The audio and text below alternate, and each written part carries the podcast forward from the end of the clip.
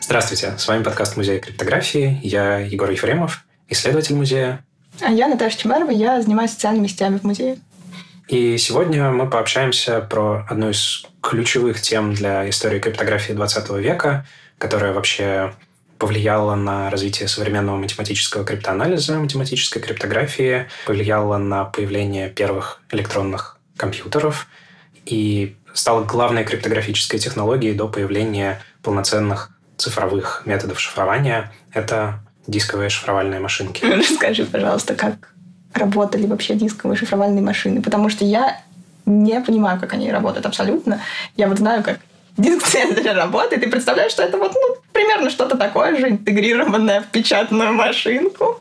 Работа над созданием таких шифровальных машин началась еще во время Первой мировой войны. Первый патент – это 17-19 год. А идея заключалась в том, чтобы как-то автоматизировать процесс шифрования. Уже существовали механические устройства для того, чтобы как-то упростить эту работу, уменьшить количество ошибок, которые делают шифровальщики, но при этом для этого все равно нужна была определенная подготовка, определенная математическая подготовка часто. Идея э, заключалась в том, чтобы взять пишущую машинку, которая уже тогда была распространенным явлением, многие люди умели печатать, э, и каким-то образом подсоединить к ней что-то шифрующее э, для того, чтобы ну, фактически можно было неподготовленного человека посадить, он печатал бы. А как это сделать? Самый простой способ – это шифр замены, когда мы берем две такие пишущие машинки электрические, когда нажимаешь на одну клавишу, у тебя срабатывает механизм, печатается одна буква.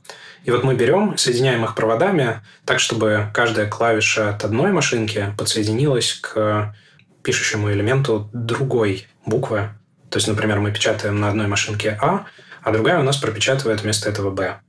Ну, mm-hmm. такой очень простой шифр замены. Буквы попарно соединены каким-то образом. Но это самый-самый простой вообще шифр в истории. Это шифр Цезаря, по сути, шифр простой замены.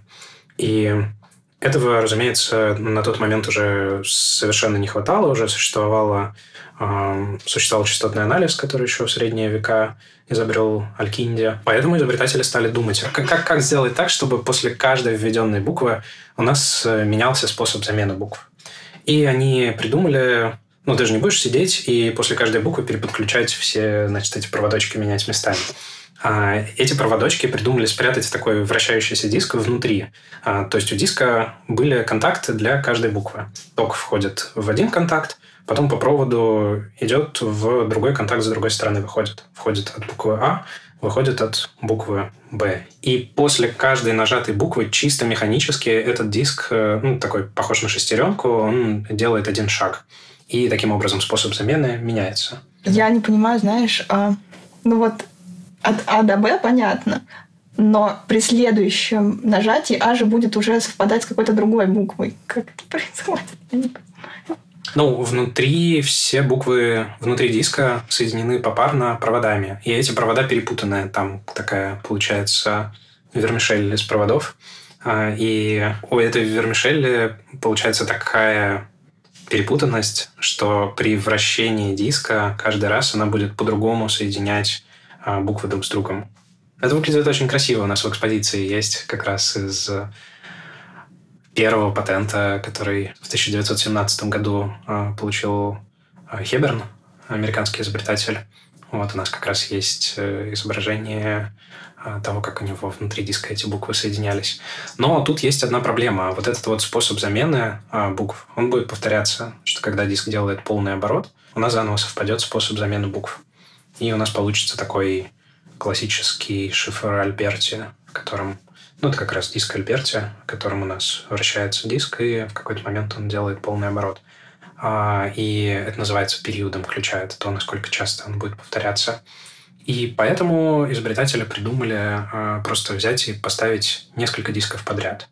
Три, например, или четыре, или десять. Вот у Enigma их было три, а у Фиалки десять. Вот здесь возникает как раз проблема с терминологией, потому что в разных традициях они называются шифровальными, они называются кодировочными, они называются дисковыми, они называются роторными.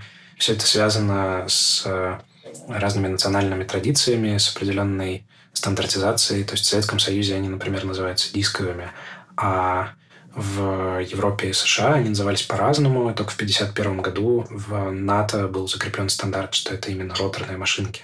А почему же они роторные? Потому что они работают по принципу... Проще всего это объяснить на часовых стрелках. У нас есть быстро вращающаяся, грубо говоря, секундная стрелка. Когда она делает полный оборот, она зацепляет следующий диск. Это минутная стрелка. Она шагает каждый раз когда первый диск совершил полный оборот. И вот когда второй диск у нас совершил полный оборот, он зацепляет третий диск.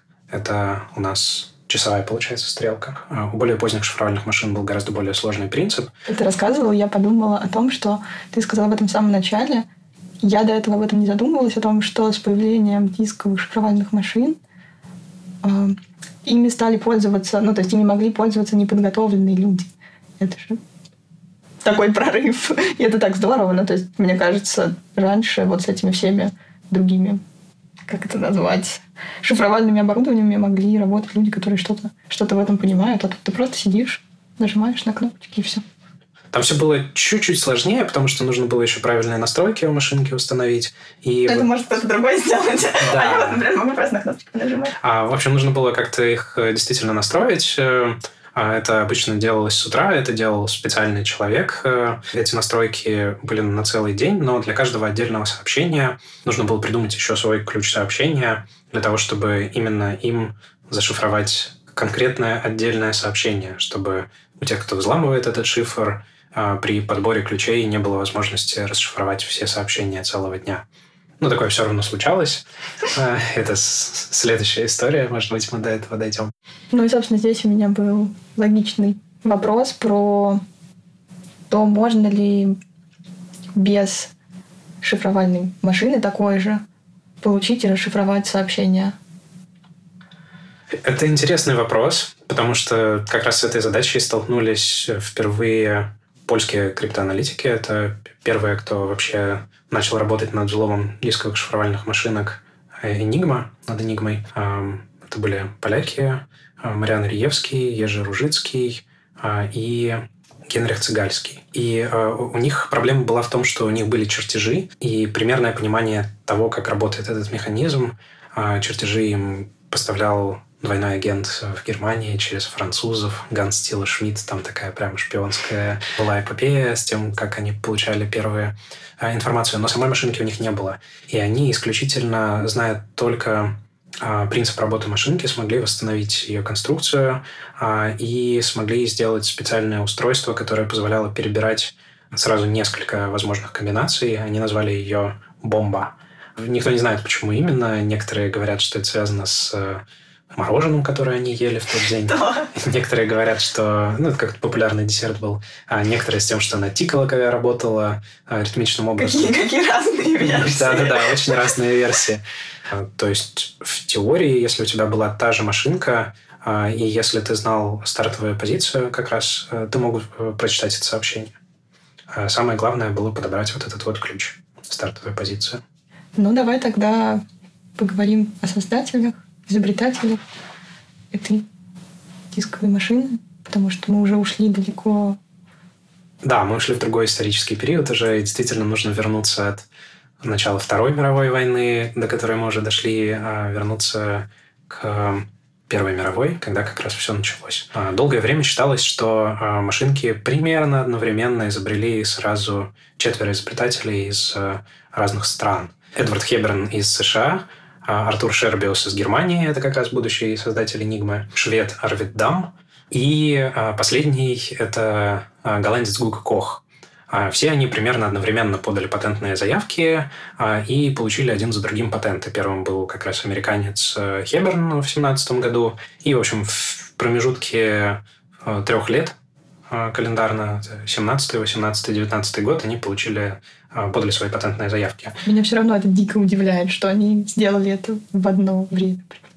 Можно на самом деле подумать, что это какие-то истории про промышленный шпионаж, но на самом деле... Нет, я уверена, что какой-то просто большой брат заслал ТЗ для всех. Сделайте вот так вот. Да, я думаю, что это был какой-то один человек, который на самом деле все придумал. И он просто всем разослал, и кто быстрее сделает, тот и молодец. Они все молодцы, все сделали. Здесь есть такой один нюанс. Сейчас мы к этому вернемся. Но на самом деле это один из многих-многих примеров научного такого инженерного синхрона, когда чисто сама историческая ситуация как бы диктует задачу. Вот у нас есть война, у нас есть несколько очень громких дел, связанных с криптографией, со взломом шифрования, та самая телеграмма Циммермана. А Артур Циммерман, это министр иностранных дел Германии, отправил телеграмму а, послу в Мексике немецкому. Эту телеграмму взломали британцы, передали американскому президенту, а содержимое ее было такое, что настолько возмутило американцев, что они решили вступить э, в Первую мировую, и во многом это решило ее исход. А, а чем, чем было зашифровано? А, его телеграмма была зашифрована при помощи кодовых книг. Это такой стандартный довольно способ на тот момент. А, то есть у нас для каждого слова, для каждой отдельной буквы, для некоторых фраз прямо отдельных э, в большой-большой книге соответствовало какое-то пятизначное число. А в некоторых были разные числа, то есть для каких-то трехзначные, для каких-то пятизначные, для каких-то четырехзначные. Вот. И там была еще дополнительная процедура, когда из ранее заготовленной таблички а, к этим числам добавлялись какие-то числа еще суммировались. Это называлось перешифровка. И вот это позволяло достичь ну, чуть большей надежности этого. То есть даже если у а, врага была перехваченная кодовая книга, он все равно в теории не мог прочитать. Но вот в этом случае почему-то Циммерман не стал использовать эту плохо перешифровку, плохо постарался.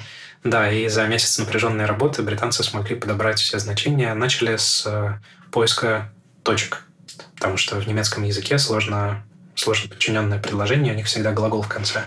Они нашли точки, нашли глагол, нашли грамматическую структуру предложений, потому что немецкий такой строгий язык. И потом постепенно... Господи, какая дурацкая история, он очень торопился. Да, да, да. Вот. Ну, времена уже были такие отчаянные, и Германии нужны были союзники. А он предлагал в обмен на поддержку со стороны президента Мексики территории Техаса большие, ну, то есть всю южную часть США. То есть, если вы нас поддержите, то мы вам это дадим. И американцы такие, да нифига себе, вот, вот это наглость. Ну все, можно возвращаться обратно. Да, можно возвращаться обратно. В общем, э, в такую такое громкое дело, да, на самом деле и до этого, было очевидно, что нужна обязательно как бы новое поколение шифров, новые более стойкие шифры и новые какие-то более удобные способы шифрования, самое главное, потому что с этой кодовой книгой нужно было там полдня сидеть для того, чтобы прочитать сообщение. Вот, в общем, в таком контексте как раз понятно, что много людей в разных странах э, бросили свои силы на это, а, и а, в итоге пришли к похожему решению, просто потому что это было логичное и очень удачное решение. А, и мы знаем, на самом деле, много примеров неудачных патентов. То есть я читал патенты совершенно абсурдные, нереализуемые того периода, просто они в истории не сохранились. А, на самом деле Хеберн тоже не сохранился бы в истории, если бы американцы не хотели гордиться тем, что у них кто-то первый. И здесь как раз кроется один из одна из интриг, которая связана с шифровальными машинками. Дело в том, что уже в 1915 году их использовали в Нидерландском королевском флоте. То есть как бы официально они появились в 17 году, но в 2000, кажется, шестом или в 2008 году голландские ученые открыли, что существовало у них такое изобретение, но изобретателям, а это были Тео Ван Хенгель и Рудольф Шпенглер, не удалось его запатентовать, потому что им просто не дали разрешения. Это был военный секрет. Это моя любимая часть этой истории. В общем, как строилась история? Они обратились в патентное бюро, они уже подготовили патентную заявку, а, и они решили на всякий случай обратиться к своему руководству и сказать, война закончилась, и мы хотим немного подзаработать. А им сказали, это военный секрет, это военная тайна, мы вам этого делать не дадим. И, может быть, вы помните, что я упоминал Гуга Коха, а, который как раз был один из четырех канонических изобретателей. Так вот, этот самый Гуга Кох был братом владельца патентного бюро, в которое обратились Ван Хенгель и Шпенглер. А, и а, его изобретение является полной копией вот этой их патентной заявки. Поняв, что они не собираются защищать этот патент, он его присвоил себе. Ну вот, если, если хотите делать что-то хорошее, не всегда стоит говорить об этом начальству. Получилось так, что они из истории пропали, и Они довольно долго судились, не смогли ничего доказать, потому что документов у них не было. А, и, в общем-то, после этого они ушли в преподавание. Очень талантливые инженеры были, а, но вот так вот их обидели. Слушай, а у меня, у меня очень глупый вопрос. Ну, а зачем вообще им это было нужно? Ну, патенты же как работают? Они защищают твое право на производство какого-то изобретения. А, и если кто-то производит что-то, что соответствует твоему патенту по технологии, он должен тебе платить деньги, он должен э, купить патент или купить лицензию на производство по твоему патенту. А, и существует такая вещь, как патентные тролли, когда ты регистрируешь патент, но не реализуешь его не начинаешь его продавать никак, не начинаешь как-то это развивать. Э. Чтобы не сделал кто-то другой. Да-да-да. А если кто-то другой начинает это делать и начинает на этом успешно зарабатывать, то ты к нему приходишь и говоришь, «Хей, а у меня, есть на, это, у меня есть на это патент, давай-ка мы с тобой будем судиться». И вот Гуга Кох, э, возможно, был как раз таким патентным троллем. На самом деле, он был инженером с большим количеством успешных разработок, но вот как-то так получилось, что... Ну, может быть, он знал, что кто-то уже в теории да, это да, сделал. Да, да, такой, ну ладно, я посижу, подожду. Да. Интересно, что он потом продал этот патент как раз Шербиусу. А Шербиус его купил для того, чтобы не иметь проблем на всякий случай. А, правда, недавно, буквально на днях, стало известно, что их партнерство на этом не закончилось, и Гуга Кох помогал ему обходить экспортные ограничения. Шербиус в Германии был, Кох в Голландии, а, и у них было две компании, голландская и немецкая, потому что из Германии нельзя было шифровальные технологии экспортировать, это считалось военной техникой. Вот, так что они, в общем-то, подружились, запартнерились. Все они, разумеется, целились на военных клиентов. Они рассчитывали это продавать военным клиентам, но в случае с Хеберном и Шербиусом они также целились и на коммерческих клиентах. И первая модель Enigma, выпущенная коммерчески, так и называлась Хандельс-машина. Это а, коммерческая машина, торговая машина. Вот, она была гораздо более сложная механически, потому что у нее еще был печатающий механизм внутри, а у поздних Enigma был как бы такой дисплей с 26 а, лампочками, которые загорались ну, на каждую букву по лампочке.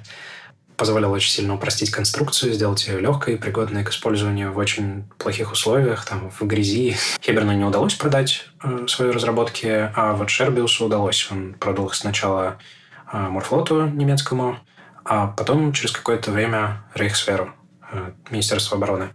И... У меня есть вопрос, подожди. Да, да. А, про коммерческие машины.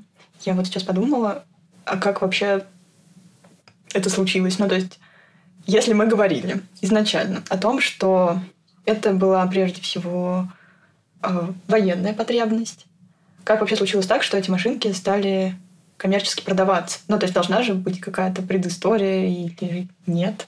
Есть очень красивая фотография, как раз где машинка Хеберна, копия которой у нас есть в музее, стоит в офисе Western Union.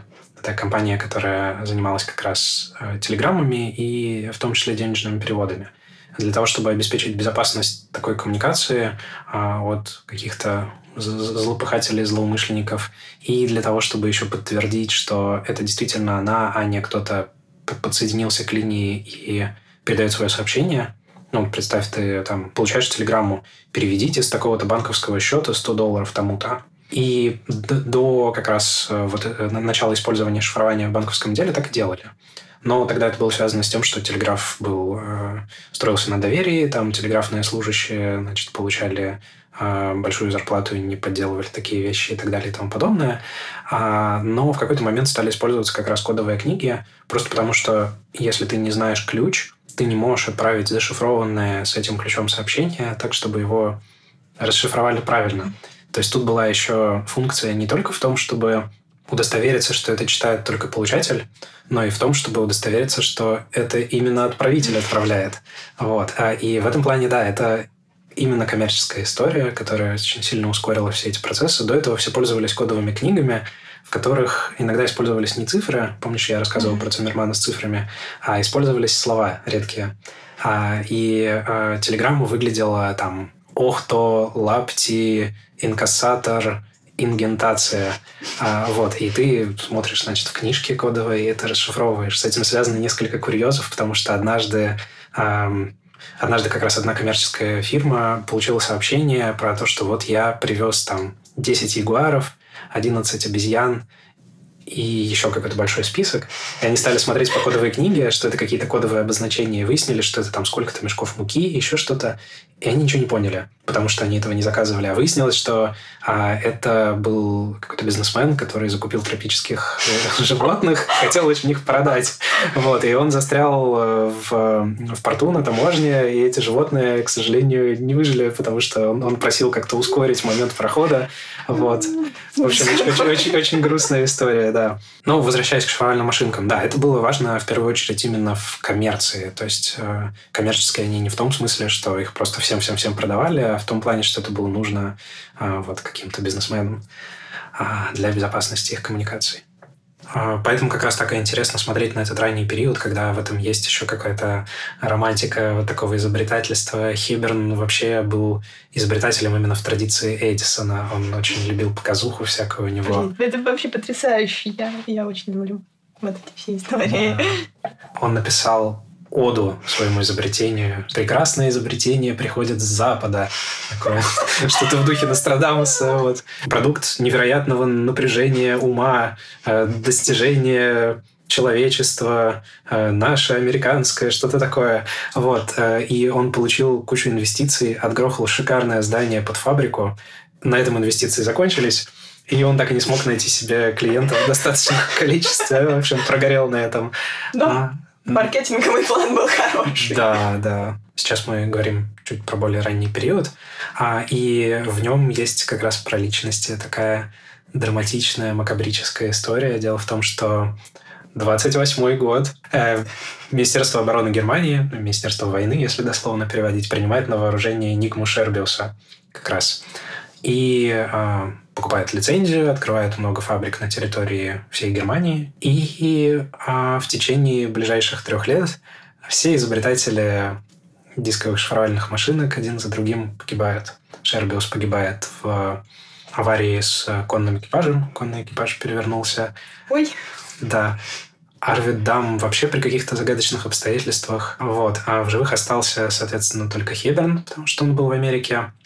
И голландцы а, Ван Хенгель и Шпенглер, просто потому что они были засекречены. Вот такая вот... Э, мы как бы не, не можем однозначно утверждать, что... Это все большой брат, который рассылал вот этот ТЗ по моей теории. Как бы все, задание выполнили. Да. Мы не можем однозначно утверждать, что это на самом деле было, и не было ли это все каким-то совпадением, но им было там от 50 до 58 лет. То есть, в принципе, мужчина в самом расцвете сил. Ну, вышло как вышло. Все самое главное в своей жизни они сделали.